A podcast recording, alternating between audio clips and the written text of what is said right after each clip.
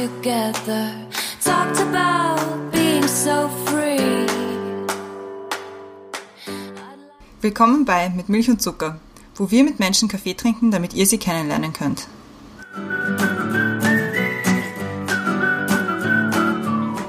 Willkommen zurück bei Mit Milch und Zucker. Neues Jahr, neuer Gast. Wir begrüßen heute Sophia, Hallo. 24 und Studentin. Wir begrüßen auch die Christiane, also ich vor allem. Ja, hi. Servus. Und die Christiane wird uns das Thema vorstellen. Bei dir haben wir nicht wirklich lange überlegen müssen beim Thema. Wir sind aber ein bisschen, wir haben es ein bisschen variiert. Und zwar haben wir jetzt für dich genommen das Thema Aktivismus, weil es für uns auch von der Definition her sehr viel zu tun hat mit äh, Aufstehen und etwas machen.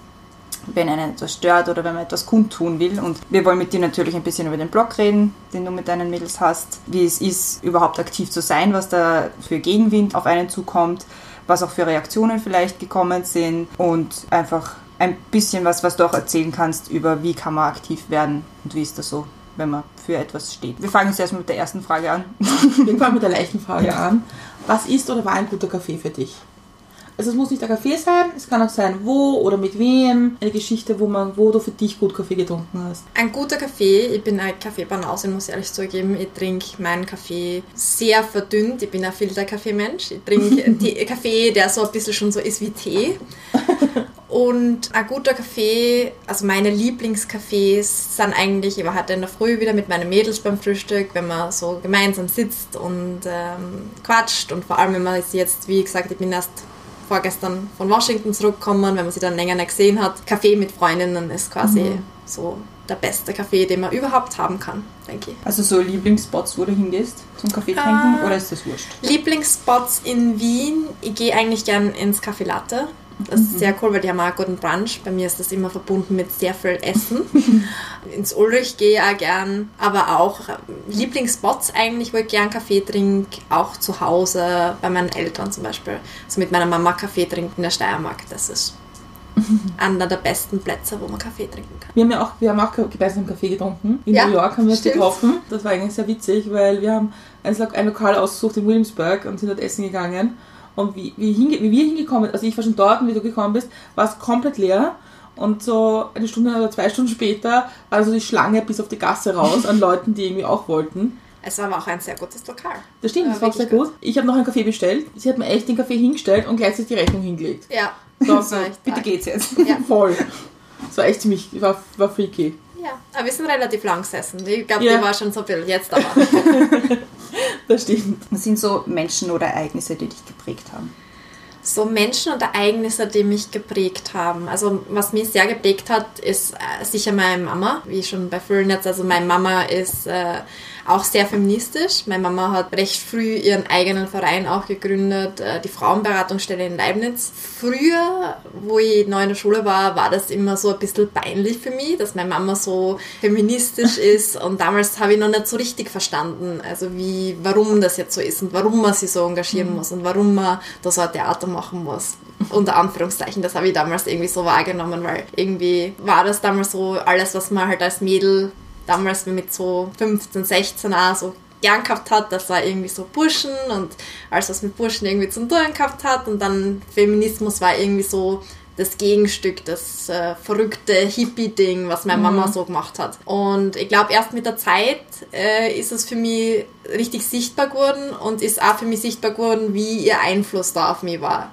Also, dass ich jetzt viele Sachen mache, wie ich es mache, hat sicher viel damit zu tun, wie, wie sie mich erzogen hat und wie sie mich geprägt hat, also was für uns wichtig war. Ich glaube halt, dass früher, also ich glaube, dass eine neue Bewegung ist, dass Feminismus auch funktioniert, gemeinsam mit Burschen cool finden oder über, über Dinge reden, die jetzt nicht nur mit, mit der Frauenbewegung zu tun haben. Dass das gemeinsam geht, ich glaube, ist eine neue Entwicklung. Ja, das war irgendwie auch, ich glaube, das ist auch die richtige Entwicklung, weil ich glaube einfach dieses, wenn du Feministin bist, dann darfst du keine Burschen mögen. Wenn du Feministin bist, dann kannst du keine Heils tragen. Wenn du Feministin bist, dann Darfst dich nicht schminken. darfst du dich nicht schminken, du darfst nicht Fashion gut finden. Rosa ist sowieso verboten. Also ich glaube, das sind auch viele Sachen, die eben auch durch Strukturen absichtlich betont werden, damit Leute nicht hingehen und sagen, sie sind Feministin, weil ich habe damals viele Freundinnen gehabt, die gesagt, ja, ich finde Gleichberechtigung wichtig, Frauenthemen sind mir wichtig, aber ich bin keine Feministin. Nur weil der halt der Begriff irgendwie so negativ geprägt war. Und ich glaube, Ja. dass das schon irgendwie so manchmal auch mit Absicht geschieht vom System her. Was würdest du sagen, ab wann hast du für dich gesagt, ich bin Feministin? Wie gesagt, das hat sich bei mir eigentlich über die Jahre so entwickelt. Ich glaube, das war mir früher auch gar nicht bewusst, dass ich Feministin schon länger war, bevor ich es gesagt habe. Ein witziges Ereignis war eigentlich in meiner Volksschulzeit. Das war, glaube ich, erste, zweite Klasse und wir haben die Bundeshymne gelernt. Und das war vor der Zeit, als wir diese Töchter-Söhne-Diskussion gehabt haben. Da war noch die gute alte Zeit, wo wir einfach nur Söhne gesungen haben. Und damals bin ich dann heimgekommen von der Schule und habe zu meiner Mama gesagt, du Mama, ich bin jetzt auch eine Söhnin. Weil ich habe nicht verstanden, wieso eigentlich nur große Söhne. Also ich habe dann für sicher zwei Wochen immer gesagt, ich bin eine Söhnin, weil ich damals als Kind ganz bescheiden wie ich so war, gedacht habe, natürlich bin ich zu Großen geboren, dann bin ich auch wohl auch eine Söhnin und keine Tochter.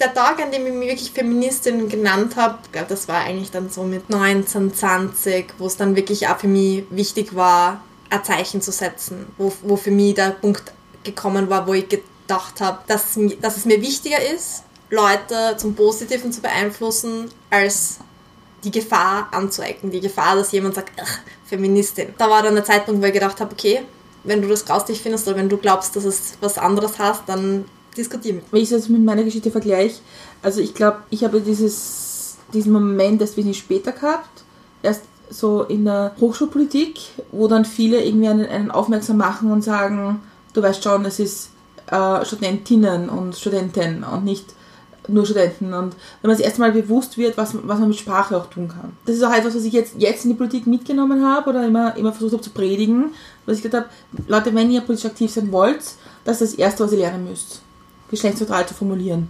Ja. Um, umso schneller man das sich an, beginnt, umso schneller hat man es auch intus und versteht es auch. Ich glaube, die meisten Menschen wissen auch gar nicht, wie viel Sprache eigentlich äh, Menschen und das gesellschaftliche Leben beeinflusst. Also es, es macht schon einen Unterschied, was wir sagen und wie wir sagen. Ob wir von, weiß ich nicht, Astronauten, Piloten und ähm, Schriftstellern reden, aber von Friseurinnen, Kauffrauen Total. und äh, Putzfrauen. Also das, das hat schon seine Gründe, warum wir diese Begriffe so verwenden. Total. Damals eine, eine, eine, eine, eine Kollegin und die hat ein echt gutes Beispiel mir gehabt. Die hat gesagt, also auf der Anatomie, wo ich studiere, gibt es eine Toilette für, für Studierende da steht drüber Studenten. Für wen ist die? Und an dem Beispiel hat sie mir erklärt, warum es wichtig ist zu unterscheiden, weil es schon einen Unterschied macht.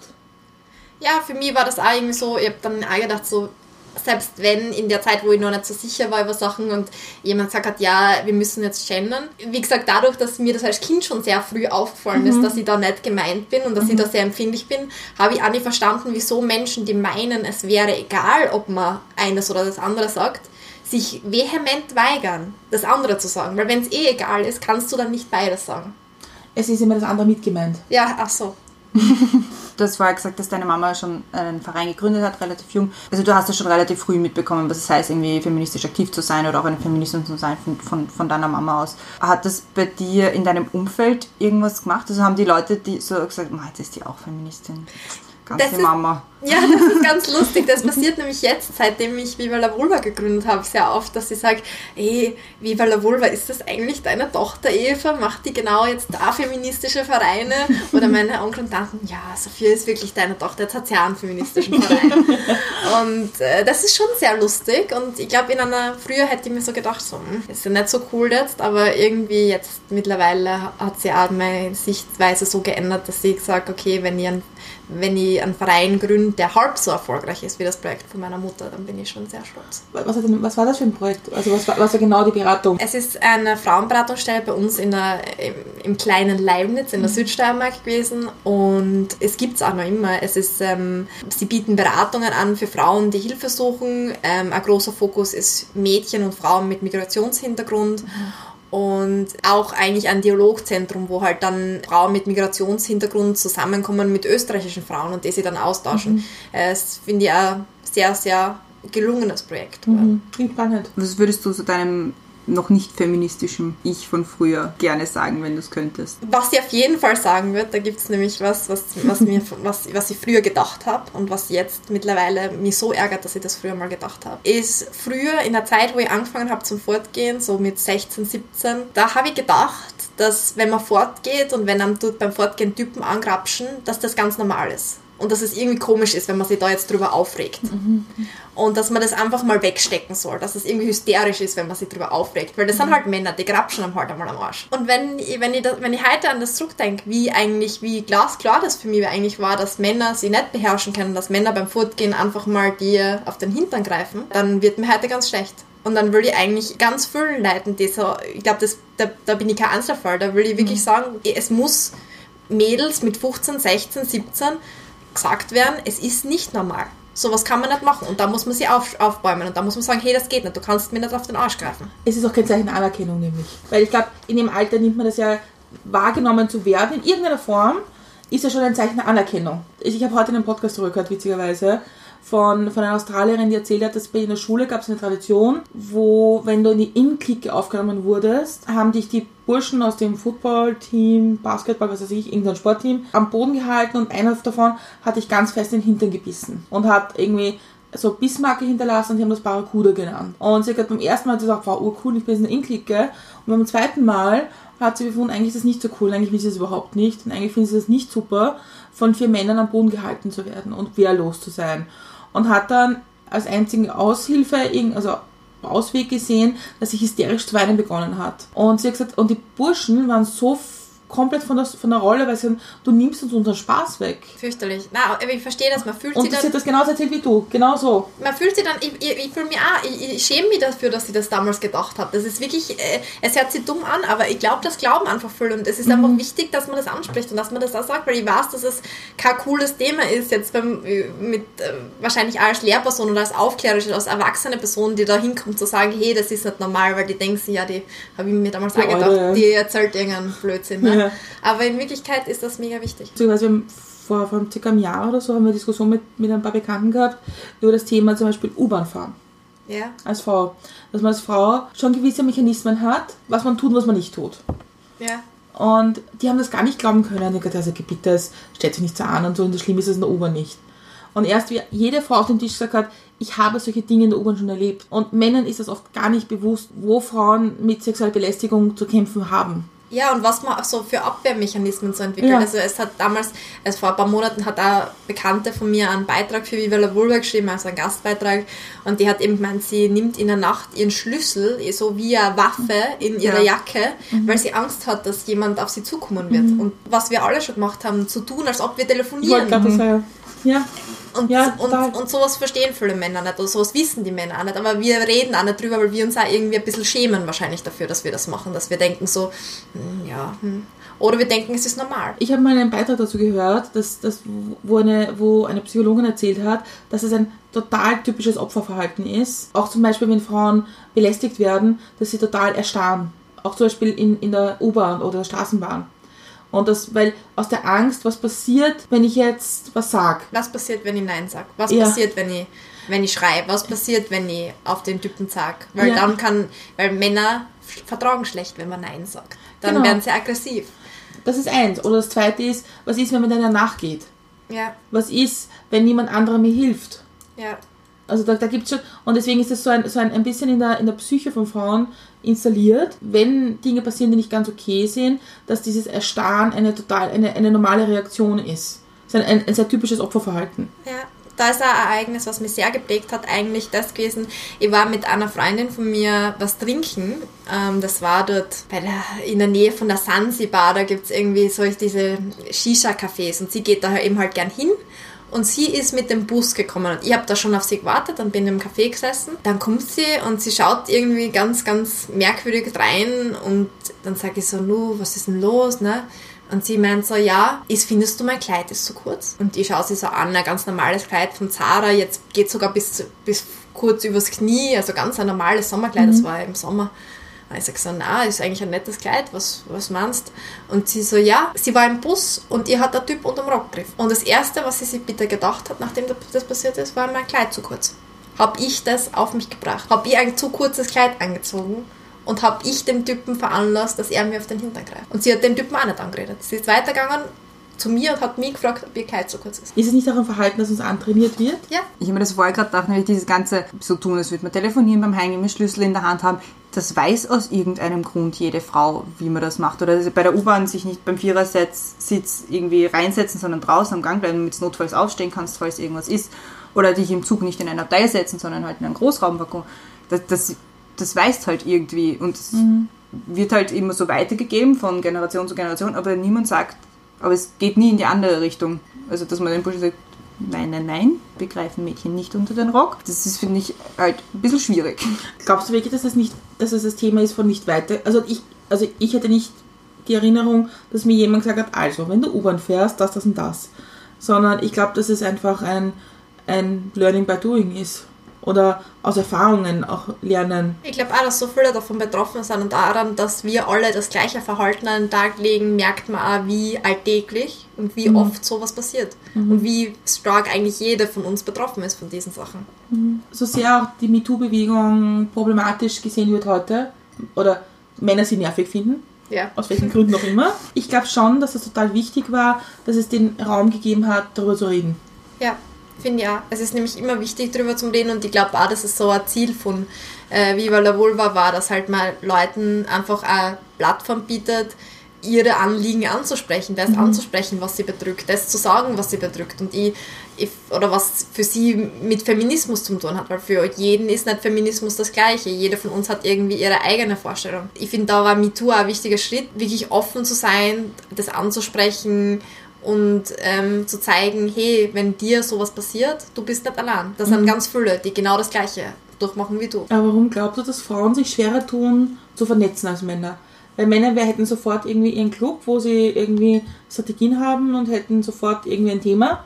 Aber Frauen tun sich, glaube ich, ein bisschen schwerer zusammenzutun. Ja, also ich glaube, dass das anders ist und ich glaube halt, dass das irgendwie, was Vernetzung betrifft, schwierig ist, weil Frauen ganz anders netzwerken, unter Anführungszeichen. Also wir entwickeln andere Strukturen als Männer. Und da ist es einmal schwierig dann zu sagen, ja, damit wir ein Netzwerk haben als Frauen, müssen wir genau gleiche Machtnetzwerke, die die Männer haben, jetzt reproduzieren.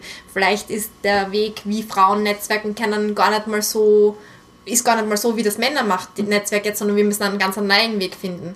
Aber ich sehe, was du meinst und das ist einfach, dass Frauen auch mit Frauen manchmal Themen nicht ansprechen. Also das war für uns, also wo wir Viva la Vulva gegründet haben, eigentlich der ausschlaggebende Grund. Wir waren in London, wir wollten eigentlich fortgehen und wir haben so angefangen über Menstruation zu reden, über Sachen, über Sachen, die man eigentlich nicht so, also Menstruation ist jetzt schon in aller Munde, aber halt auch Masturbation oder verschiedene Sachen.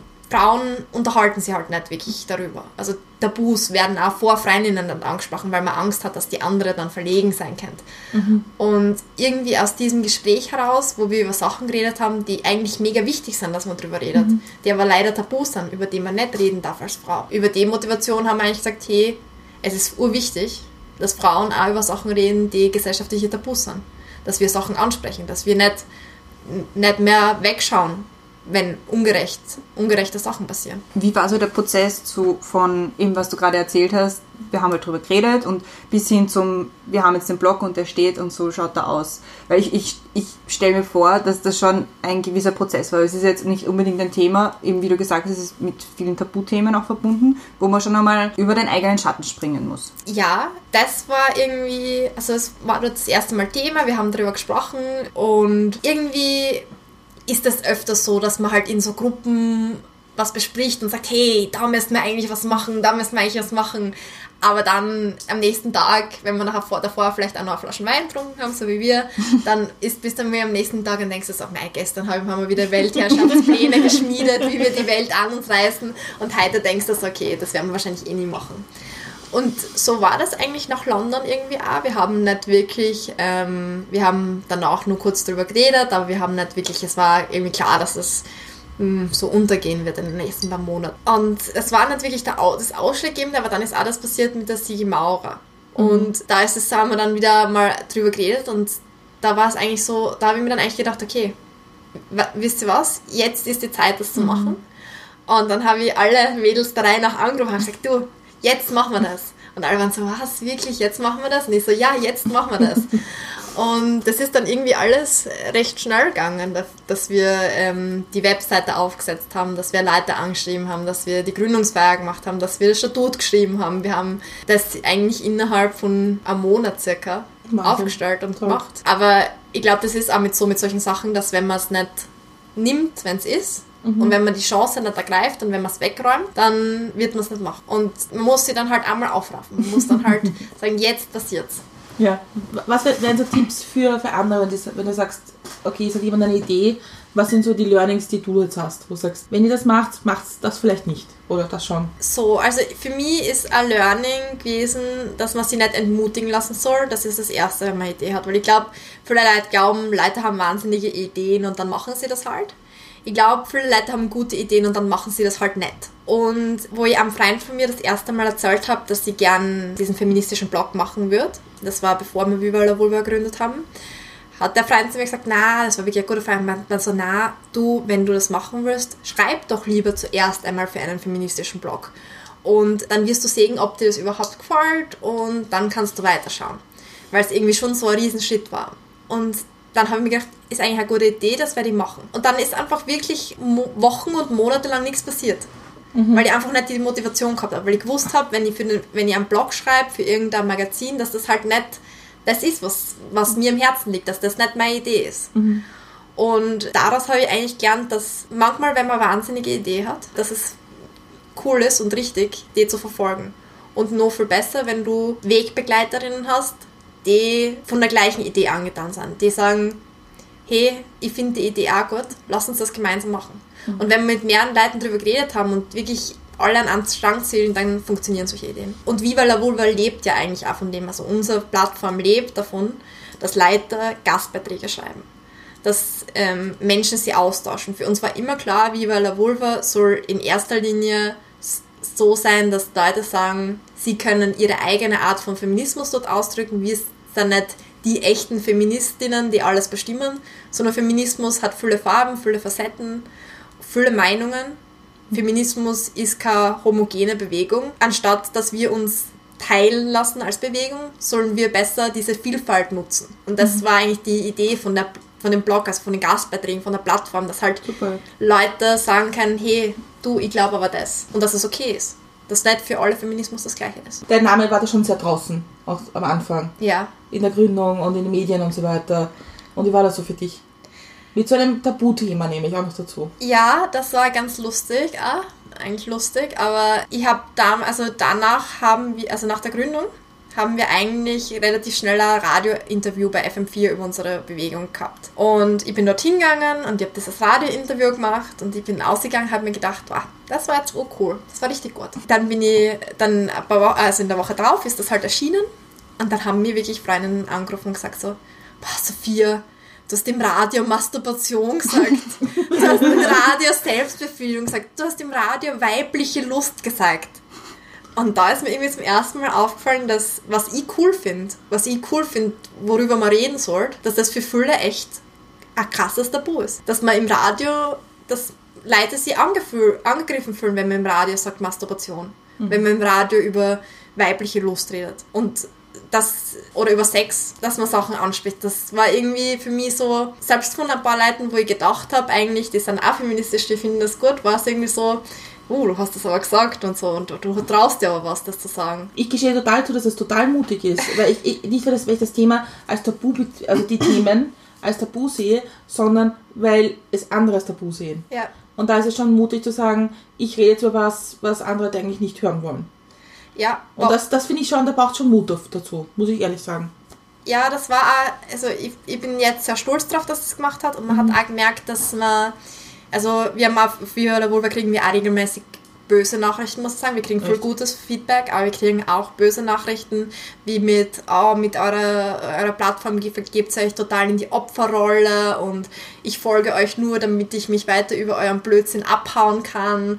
Und witzigerweise sind das alles Männer, die uns diese Nachrichten schicken. Sicher Zufall. Ähm, Alles sicher Zufall. Ja, aber, aber das ist halt sowas, mit damit habe ich halt auch nicht also wirklich so gerechnet. Also natürlich liest man über Hass im Netz und natürlich äh, weiß man, wenn man was sagt, dass man vielleicht aneckt. Aber so wie extrem es eigentlich sein wird und wie krass Leute in 2018 darauf reagieren, wenn man Masturbieren im Radio sagt, da war ich schon überrascht.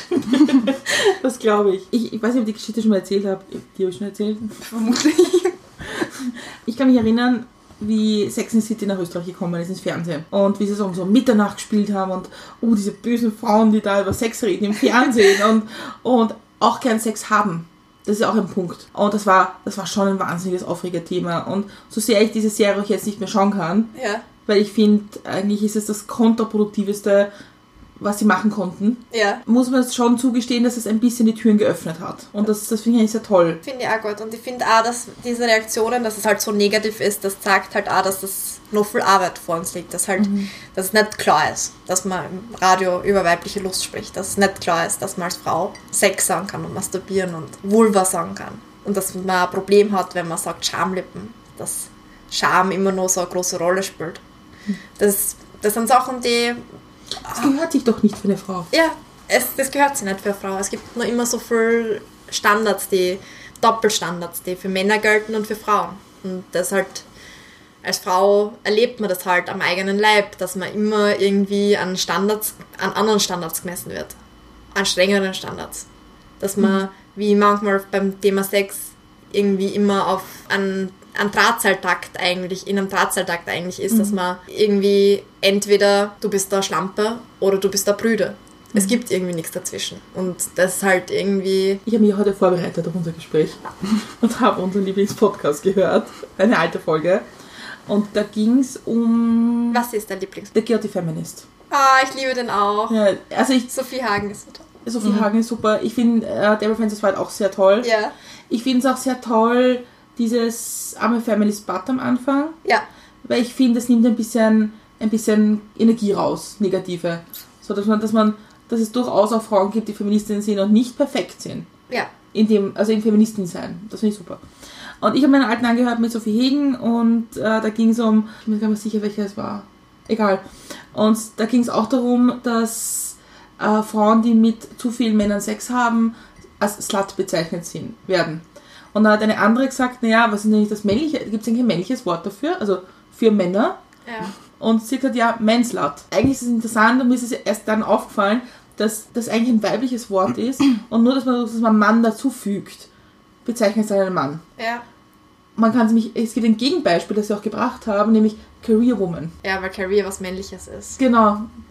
Und das, also, das ist, war mir jetzt bewusst, wie ich das gehört habe, und ich total interessant gefunden. Aber ich kann das jetzt gleich teilen. Ja, dieser Podcast ist wirklich, wirklich so wichtig und so gut auch mit diesem The Guilty Feminist, weil ich glaube, das ist halt auch so Teil dieses, du kannst nicht Feministin sein, wenn du nicht. Und Ja. alles, was man nicht darf. Und ich finde einfach, es geht im Feminismus nicht um alles, was man nicht darf, sondern um alles, was man darf und alles, was man noch dürfen kann, wenn einmal diese ganzen Grenzen äh, gesprengt sind. Ja, also mich hat, ich, ich, ich habe zufällig als, erstes Pod, als erste Folge davon gehört, die Folge über Male Privilege. Natürlich war es mir bewusst, dass es das gibt, also, aber ich konnte es nicht in Worte fassen. Und das finde ich total interessant bei diesem Podcast, dass es viele Dinge anspricht, die einem eigentlich bewusst sind, aber man sie noch nicht formulieren kann. Das ist nämlich etwas, was viele Männer nicht realisieren.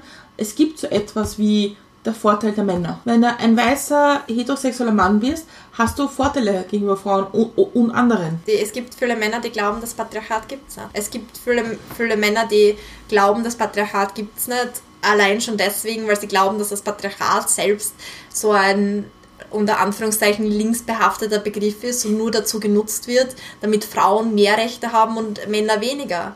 Und dabei geht es um beim, Feminismus um Gleichberechtigung. Niemand sagt, dass Männer weniger Rechte haben wenn Frauen mehr Rechte haben oder niemand sagt, wir wollen jetzt die gleichen Machtstrukturen, die es jetzt gibt, im Patriarchat als Matriarchat äh, wiederherstellen. Es ist halt schwierig. Und das ist auch halt ein Phänomen, das man beobachten kann in Gruppen. Wenn du in, Gruppen, in gemischtgeschlechtlichen Gruppen sagst, ah, wir machen jetzt eine Gruppe nur für Frauen, ist hundertprozentig die erste Reaktion darauf, wenn wir Männer das machen würden. Was würdest du denn dann sagen? Männer machen das immer. Richtig, aber es fällt dir nicht mal auf. Ja. Das ist das Problem. Und das macht mich total, mich macht das total wütend eigentlich. Mir, macht, mir hat das auch lange sehr wütend gemacht, aber mittlerweile versuche ich ein bisschen wegzugehen von dem Gedanken, dass Frauen auch diese Gruppen bilden müssen und auch diese Machtgruppen bilden müssen, damit wir diese Machtgruppen bekämpfen. Ich bin noch nicht sicher, was das, was das, was das Richtige ist, aber ich glaube halt auch dieses Stärke, da gibt es diesen, diesen Spruch, der sagt, ähm, Frauen müssen nicht stärker gemacht werden, Frauen sind nur stark, sind schon stark, wir müssen nur anders definieren, was Stärke für uns bedeutet. Und genau das ist es in diesen Gruppen. Also wir, wenn, wenn wir Macht so definieren in diesen Männer-Macht-Gruppen und wenn wir glauben, wir müssen das irgendwie nachbauen, also gleich mit dem Patriarchat und dem Matriarchat, äh, das kann nicht der Weg sein. Und wir müssen irgendwie unseren eigenen Weg finden, wie wir unser Netzwerk aufbauen und wie wir mit anderen Frauen umgehen, wie wir anderen Frauen zeigen, hey, ihr könnt das auch machen oder ihr solltet das auch machen.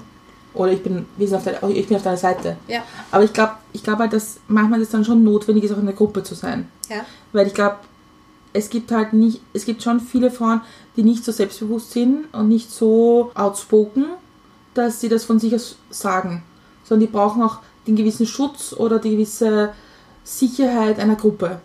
Das, Ja. Da bin ich schon der Überzeugung. Weil es, glaube ich, vor allem für jüngere Frauen und für ältere, ich glaube, da, da treffen sie sich, schwierig ist, aus der Rolle rauszukommen, in der man schon ist. Das stimmt, ich finde auch, dass, dass Frauengruppen generell wichtig sind. Ist nur dieses, diese Machtgruppen. Ich weiß nicht, ob Frauengruppen Machtgruppen sein sollten. Natürlich sind Frauengruppen auch Machtgruppen, aber in einer anderen Art und Weise. Also ich glaube halt, es geht bei, es, ich glaube Frauengruppen sind selten so strategisch wie Männergruppen. Das stimmt. Frauengruppen sind eher supportive, sind eher dieses Netz, in dem du. Ist, ist, Frauennetzwerke sind ganz anders als Männernetzwerke. Und ich glaube, erst wenn wir anfangen zu verstehen, dass Frauennetzwerke keine Männernetzwerke sind, dann können wir sie richtig nutzen. Mhm, das stimmt. Ich habe total toll gefunden, wie wir, wie in New York waren, waren wir in einem Shop, Ja. der Bulletin. Und das ist ein Shop, da geht es eigentlich, es ist eigentlich für Frauen, von Frauen, für Frauen. Dinge, die sie verkaufen, die Frauen ansprechen sollen, Frauen, die es verkaufen und ein Teil der Einnahmen wird Planned Parenthood. Planned Parenthood gespendet. Ich habe es eigentlich, ich habe es wahnsinnig toll gefunden, diesen Shop, weil ich mir gedacht habe, da waren auch Männer drinnen. Es war jetzt nicht so, dass nur, nur Frauen drinnen waren, aber es waren schon Themen angesprochen, die vielleicht Männer nicht bewusst sind. Und das habe ich eigentlich wahnsinnig toll gefunden. Ja, das ist auch irgendwie so dieses, was, wo im, wo im Feminismus da die Meinungen irgendwie auseinandergehen. Es gibt diese Frauen, die sagen, Männer sind unsere stärksten Partner, wir müssen Männer einbinden, wir müssen schauen, wie wir Männer ansprechen. Das soll jetzt unser oberstes Ziel sein, wie wir Feminismus so formulieren, dass er auch Männer anspricht. Und dann gibt es diese Frauen, die sagen, ja, ähm, Feminismus, wir sollen als erster die Frauen ansprechen. Wir sollen als erster die Betroffenen ansprechen. Es hilft nichts, wenn wir Messages für Männer formulieren, wenn nicht einmal die Betroffenen wissen, dass sie betroffen sind. Und da gehen die Meinungen auseinander und ich glaube halt auch zum Beispiel für Viva la Vulva haben wir halt auch Kritik gekriegt, in dem Sinne, dass sie gesagt haben, Viva la Vulva. Aber nicht alle, die Feministen, äh, Feministinnen sind, haben eine Vulva. Und äh, ja, wir haben auch männliche Gastautoren schon gehabt. Es gibt auch männliche Feministen. Und das ist gut so, Männer sollen unsere Partner sein, weil es geht ja um Gleichberechtigung und nicht nur um das eine Geschlecht.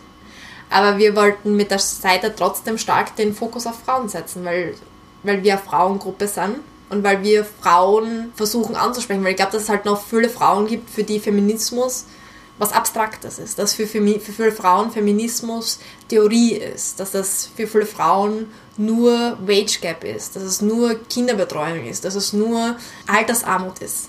Und ja, Feminismus, Feminismus und, und Frauenpolitik ist all das und das ist alles wichtig. Aber Feminismus ist auch im Pri- Privaten.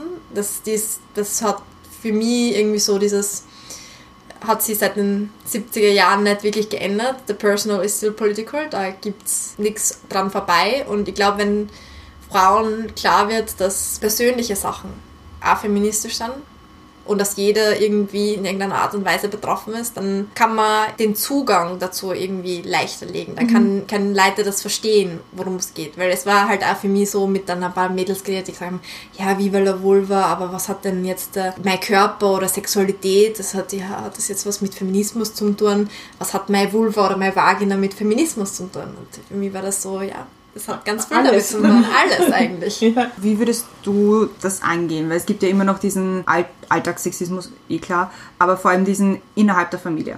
Also wenn man dann zum Beispiel große Familienessen hat und dann sagt der Opa was, was er vielleicht nicht so sagen sollte und das ist also schluck's runter, er ist älter, andere Generation. Wie gehst du mit sowas um? Ich finde, dass man aus einer anderen Generation kommt und aus einer anderen Kultur ist keine Entschuldigung, sexistisch zu sein. Ich kann sagen, wir sind eine Familie, in der Sachen diskutiert werden, in der bei Familienessen regelmäßig die Fetzen fliegen, bis jemand weint. und da kann ich sagen, das ist gut so, weil damit äh, kommen wir eigentlich auf die Themen und das ist bei uns irgendwie so, wir fressen das nicht in uns ein, sondern wir lassen es raus. Es ist für einen Moment ein riesiger Streit, aber morgen sind wir alle wieder happy Family und sind wieder glücklich miteinander. Es, mit Alltagssexismus aus älteren Generationen generell, ähm, wenn mich ein alter Mann auf der Straße anspricht und mir sagt, ja, was, was wollt ihr da mit Viva la Vulva, hat nichts mit Feminismus zu tun, dann würde ich versuchen, der Person das zu erklären, was es damit zu tun hat und warum es wichtig ist.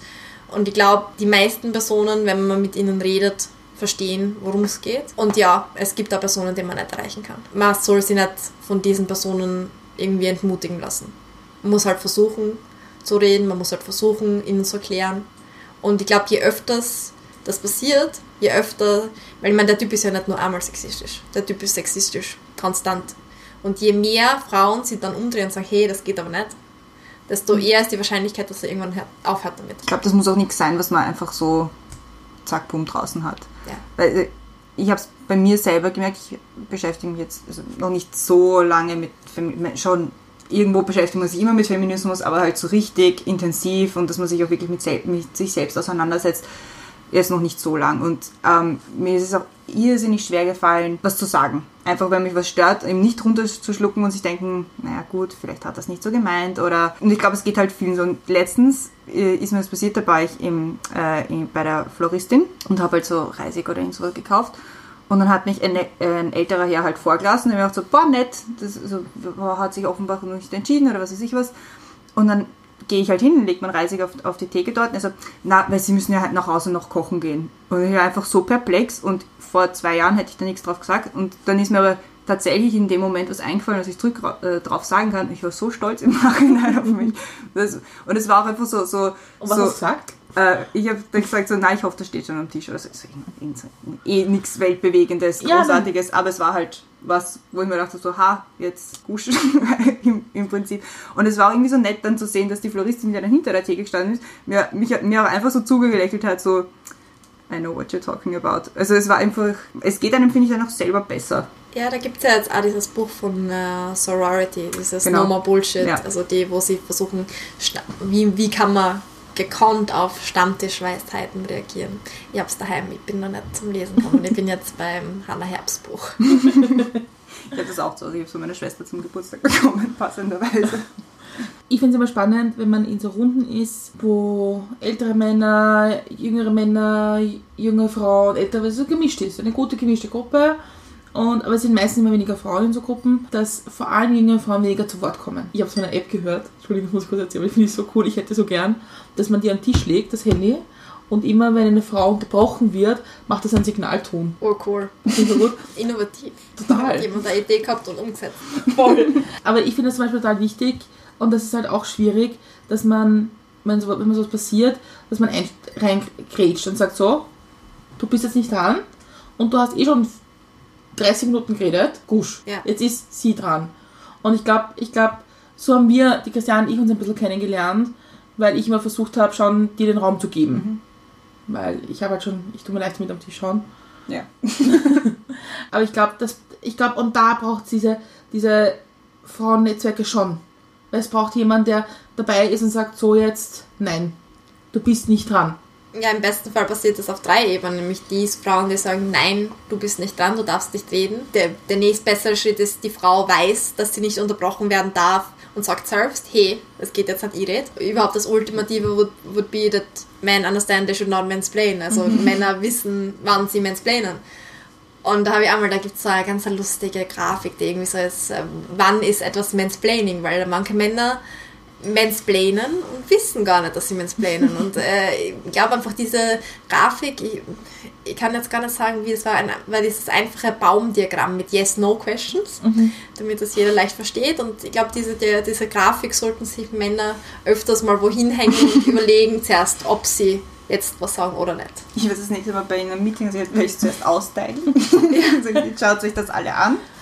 Und ich habe mit einer anderen Bekannten von uns gesprochen und habe gesagt, du, ich finde das so schade, du hast so gute Ideen, aber du sagst es nicht. Und sie sagt, ja, weil bis ich drankomme zum Reden, haben drei Männer vor mir schon was erklärt.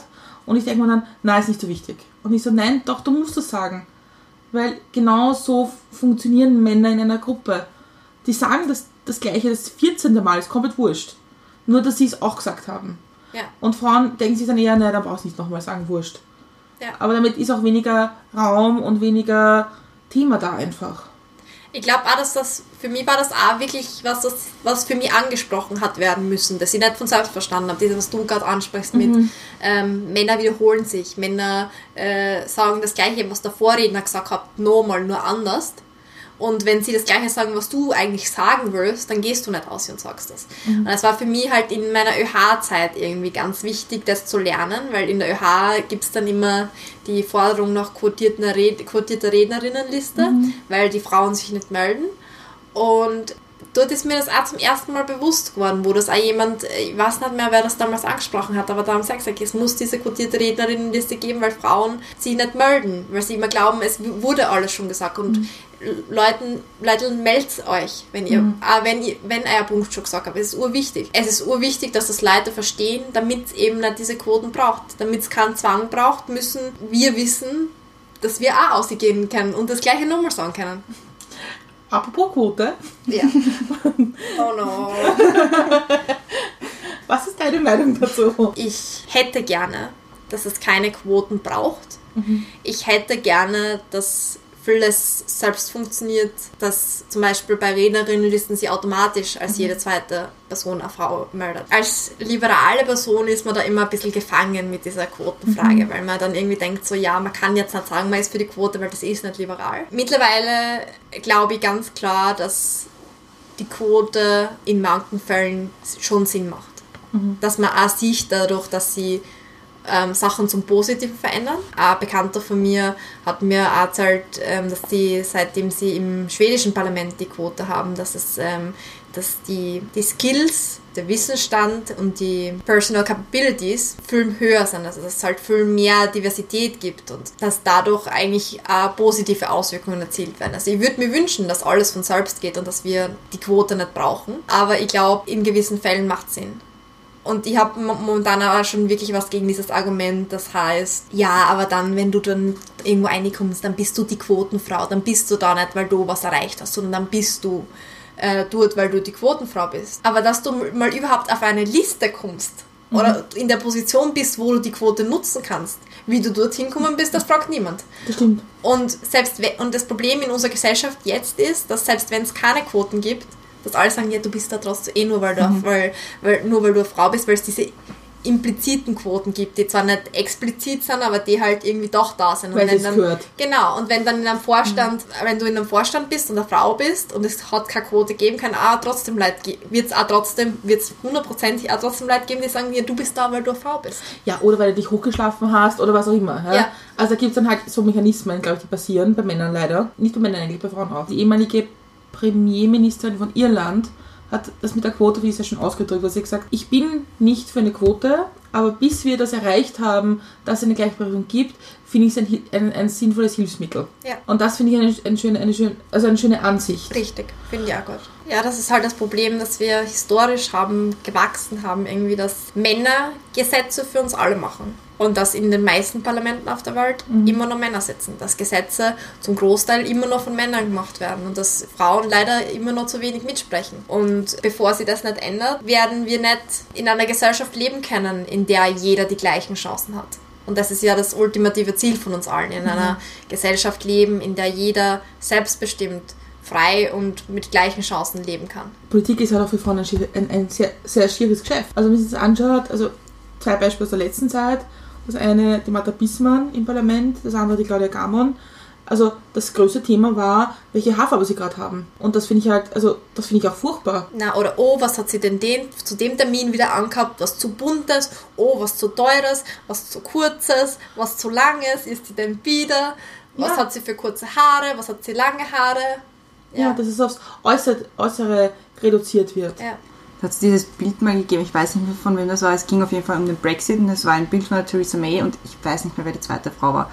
Und das war einfach ein Bild, wie sie nebeneinander gesessen sind und drüber ist gestanden, forget about Brexit, who won Lexit. Beide Beine gesehen hat. Und das war so, euer Ernst? Ja, ich meine Angela Merkel. ja. Also wie oft ist die belächelt worden wegen, wie sie lächelt oder nicht lächelt oder dass sie Was immer die sie gleichen anhat? Bläser anhat. Ja. Also ich habe die nächste Frage. Man muss dazu sagen, normalerweise machen wir die Fragen in andersrum. Deswegen habe ich jetzt immer schon gedacht, Frank, stellst du die nächste Frage. Auf was bist du stolz? Ich bin stolz darauf. Ich bin stolz auf Viva la Volva.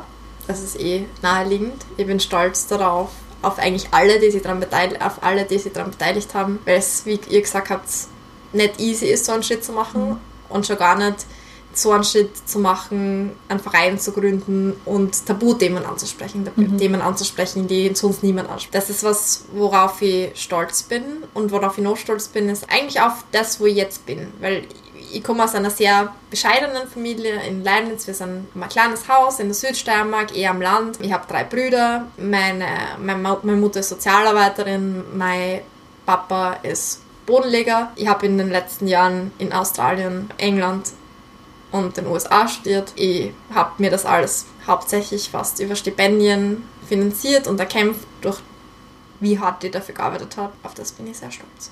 Kannst du sehr stolz sein. Sehr toll. Du leitest ja Viva la Vulva. Wie schwer ist es, alles und alle, alle unter einem Hut zu bringen?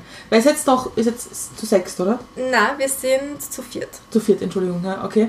Ist jetzt, also, wie, wie schafft man das? Bei so einem schwierigen Thema, wo jeder wahrscheinlich eine andere Sicht der Dinge hat. man schafft das mit Resilienz. Und das ist ja das, wofür Viva la steht, für vielfältige Meinungen. Und dort irgendwie bei Viva la Vulva haben wir alle vielfältige Meinungen. Wir haben alle ein ganz anderes Bild vom Feminismus. Also die Anna hat ein ganz anderes Bild als die Martha.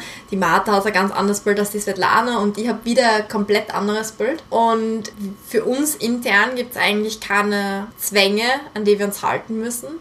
Es gibt natürlich solche, also es gibt natürlich schon Tabuthemen. Also bei uns wird nie ein Beitrag erscheinen, der sagt, es gibt kein Recht auf Abtreibung. Das passiert nicht. Und alles weitere, also zum Beispiel Svetlana hat vor kurzem mal einen Beitrag äh, geschrieben über, ähm, wie feministisch Disney-Figuren sind.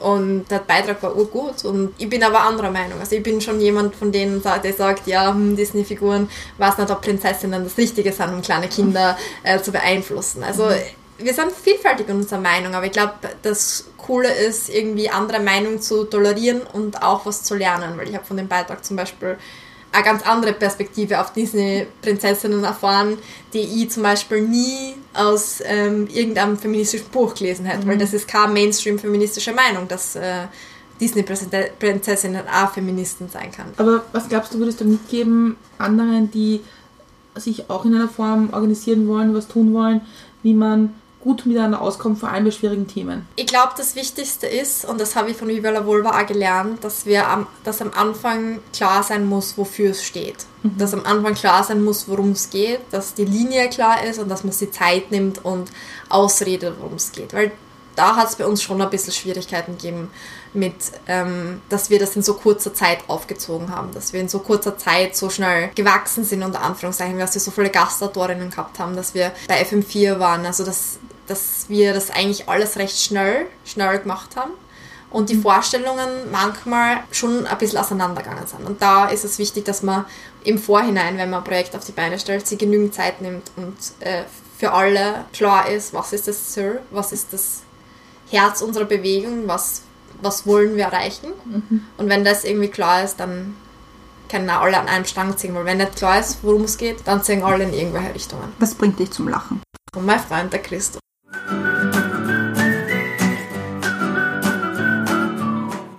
Wir sind jetzt bei unserem Spiel Hätte, hätte, Fahrradkette.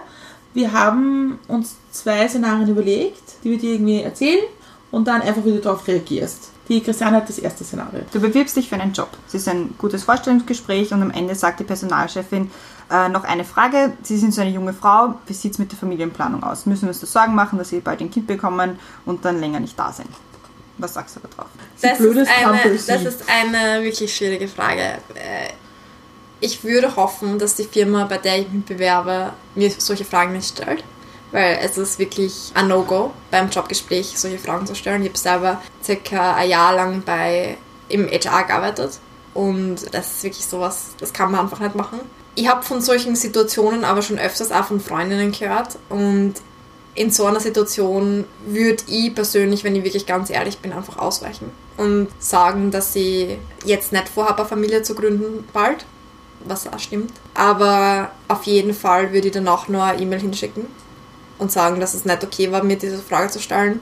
Und ich würde mir auch ernsthaft Gedanken machen, ob dieser Arbeitgeber ein Arbeitgeber ist, für den ich gerne arbeiten will. Weil ich finde, das sagt auch sehr, Bewerbungsgespräche, auch wenn sie nur so kurz sind, sind eigentlich der Punkt, wo der Kandidat oder die Kandidatin die Firma kennenlernt, bei der sie arbeiten will. Nicht nur die Firma lernt den Kandidaten und die Kandidatin kennen, aber ich lerne auch die Firma kennen. Und mhm. so eine Frage zeugt auch von einem gewissen Klima, das in diesem Unternehmen herrscht. Ich habe ehrlich gesagt vor kurzem, ich schreibe jetzt gerade Bewerbungen und habe vor kurzem ein Bewerbungsgespräch gehabt, in dem nicht direkt nach dem gefragt worden ist, aber indirekt. Und es war eine sehr, sehr unangenehme Situation auch für mich. Obwohl die Frage nicht einmal direkt gestellt worden ist. Und ich finde, das ist auch ein mega wichtiges Thema und ein mega wichtiges Thema anzusprechen, damit Leute wissen, dass das nicht okay ist, dass es keine Frage ist, die man stellen sollte bei einem Bewerbungsgespräch. Wie ist das überhaupt? Also ich habe mir vorher die Frage schon überlegt, aber da hat es nicht so gut gepasst. Aber jetzt passt sie eigentlich besser. Also ich habe das im Umfeld, ist das jetzt passiert, einer, einer, einer, einer Freundin von mir, dass sie einen sexuellen Übergriff ist ja passiert in der Firma, im Unternehmen. Mhm. Ähm, und es ist mit dem Thema wahnsinnig schwierig umzugehen. Ich glaube, dass es ein, ein, ein Thema ist, über das man viel mehr reden muss, nämlich aus der Sicht auch, wenn mir das jemand erzählt, wie gehe ich damit um. Es gibt jetzt im Kino diesen unheimlich guten Film Female Pleasure. Und äh, dieser Film porträtiert eben fünf Frauen in ihrem Kampf gegen das Patriarchat, gegen patriarchale Strukturen. Und die Frauen sind halt von fünf verschiedenen Religionen. Eine davon ist eine Nonne, die einen Übergriff durch einen Priester experienced. Äh, schwierig deutsche Sprache. Erlebt. Erlebt. Und sie bringt endlich den Mut auf und wendet sich an die Ordensschwester, um ihr zu sagen, dass dieser Übergriff passiert ist.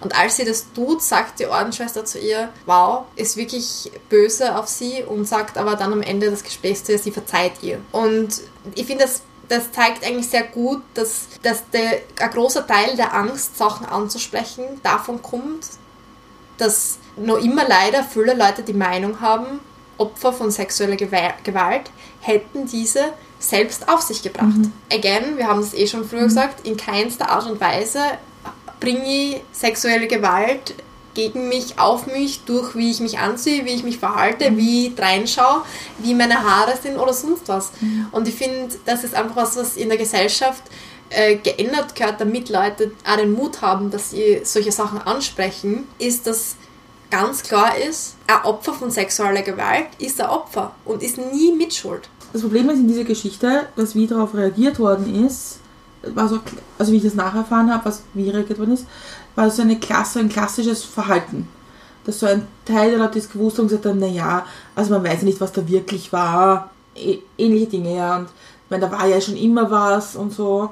Und im Grunde hat man die Frau immer wieder zum Opfer gemacht. Ganz regelmäßig. Und, oder dass man halt, das ist auch so diese Einstellung, dass halt äh, ganz lang auch also Vergewaltigungen in Ehen als mhm. okay gesehen habe, weil das ist eigentlich eine Verpflichtung und mhm. äh, als Frau sollte man, als gute Frau, lasst man das über sich ergehen oder wenn der Chef die begrabst, dann lass das halt über dir gehen und viele Frauen denken das dann, nein, ich lass, lass das über mir gehen und und nur der Fakt, das Faktum, dass man sie nicht jetzt, dass man jetzt halt schreit und nicht äh, um sich äh, schlägt, heißt nicht, dass das keine Vergewaltigung gewesen ist. Mhm. Und sozusagen, ja, zwischen denen war immer schon was. Das ist kein Grund dafür, dass das keine Vergewaltigung ja. ist. Die Frage ist auch ein bisschen abgezielt darauf, dass eigentlich das Privatleben von Frauen im Unternehmen oder auch im Bewerbungsprozess ja schon ein bisschen ein offenes Buch ist. Weil ein Mann wird niemand fragen, und wie schaut es aus, wann kriegen wir Kinder und wie tun wir so? Das ist ja nicht das Thema. Ja, weil das eine Frauenarbeit ist, Haushaltsarbeit auf Kinder aufpassen, Familienpflege, also diese, diese kochen. Typisch, ja, diese typische Frage, die dann größtenteils weiblichen äh, Politikern, Schauspielerinnen gestellt wie bringen sie das alles unter einen Hut? Mhm. Und nie fragt das jemand den männlichen Counterpart dazu. Das stimmt. Wir haben jetzt noch ähm, ein bisschen eine Abwandlung zu der Frage. Okay. Und zwar, wirst du jetzt nicht nach deinen Kinderwünschen gefragt, sondern am Ende sagt die Personalchefin, Sie sind so eine hübsche junge Dame, haben Sie es eigentlich überhaupt notwendig zu arbeiten? Wow. wenn mir jetzt schneller, ich glaube, ich bin jetzt in der gleichen Situation, in der ich wäre, wenn dieses Bewerbungsgespräch wäre, nämlich in der, wo mir eigentlich nicht einmal was drauf einfällt, was ich dafür sagen kann, weil ich einfach so entsetzt bin, dass jemand das zu mir sagen, kann, sagen wird oder könnte. Die Frage nach den Kindern hätte ich irgendwie abgetan und äh, eine E-Mail geschickt. Bei der, zweiten, bei der zweiten Sache, wo wirklich jemand direkt sagt, du bist so fesch, du musst eigentlich nicht arbeiten, würde ich wirklich äh, sagen, ist das ein Scherz? Und ich hoffe, dass es ein Scherz ist und sonst gehen, weil dann wäre das für mich, das wäre für mich dann das Interview gelaufen. Also das ist keine Person, bei der, bei der ich oder mit der ich jemals arbeiten will. Die Fragen sind jetzt nicht frei erfunden, sondern das sind schon aus dem Umfeld, sagen wir mal so. Ja, Und deswegen ist auch wichtig, dass man das erzählt, dass es passiert. Ich finde auch, und ich finde, dass das auch wichtig so, wenn man, wenn man, wenn man, wenn man dann weiß, wie man sich in solchen Situationen verhaltet, beziehungsweise wie, wie, wie man selbst damit umgeht. Wie zum Beispiel für mich jetzt diese indirekte Frage nach meiner Lebensplanung beim letzten Gespräch, das war ein Job in Frankfurt.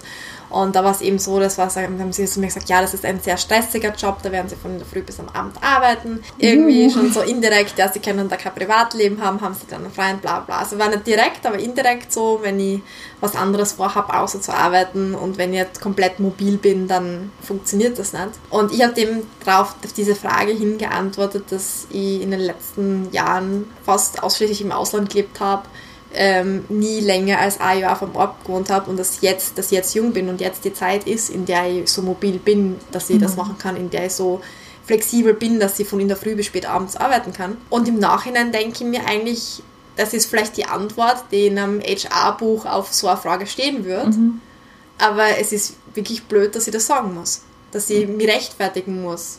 Dass ich sagen muss, dass ich beweisen muss, dass ich nicht nur sagen muss, nein, ich werde keine Kinder haben, nein, ich habe keinen Freund, sondern dass ich auch denen das irgendwie beweisen muss, dass ich jetzt in den letzten Jahren jedes Jahr woanders ge- gelebt habe, damit die wissen, dass, das, dass ich das wirklich ernst meine und dass ich das nicht nur sage, dass ich von, dass ich ungebunden bin.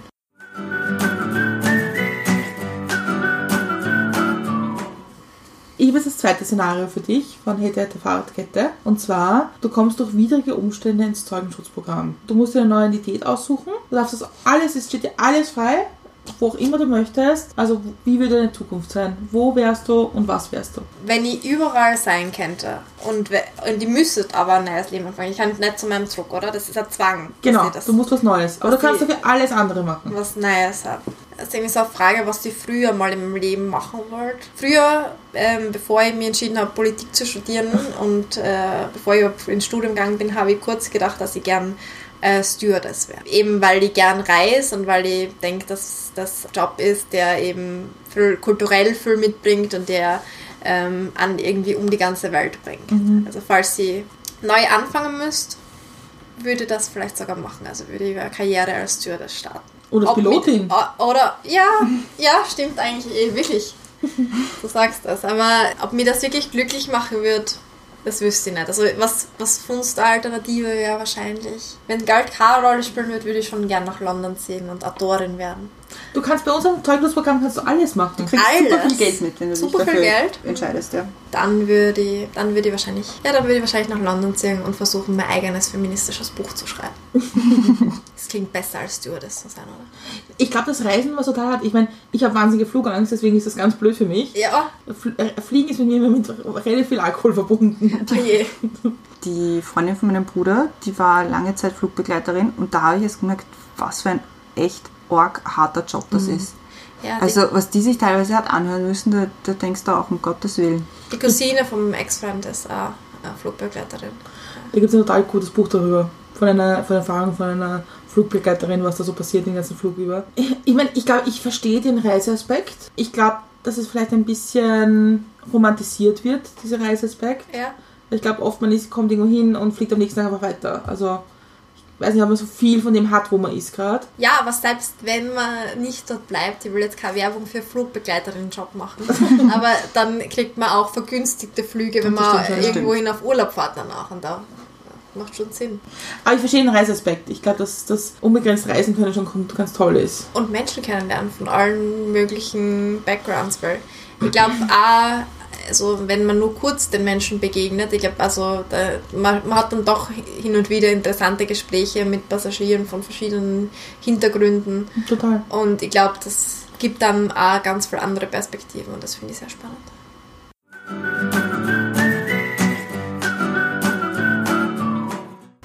Wir sind leider schon am Ende von unserem Gespräch. Es war echt spannend, aber wir können ja verraten, es wird eine Fortsetzung geben, in einer anderen Form, aber es wird eine geben. Ja.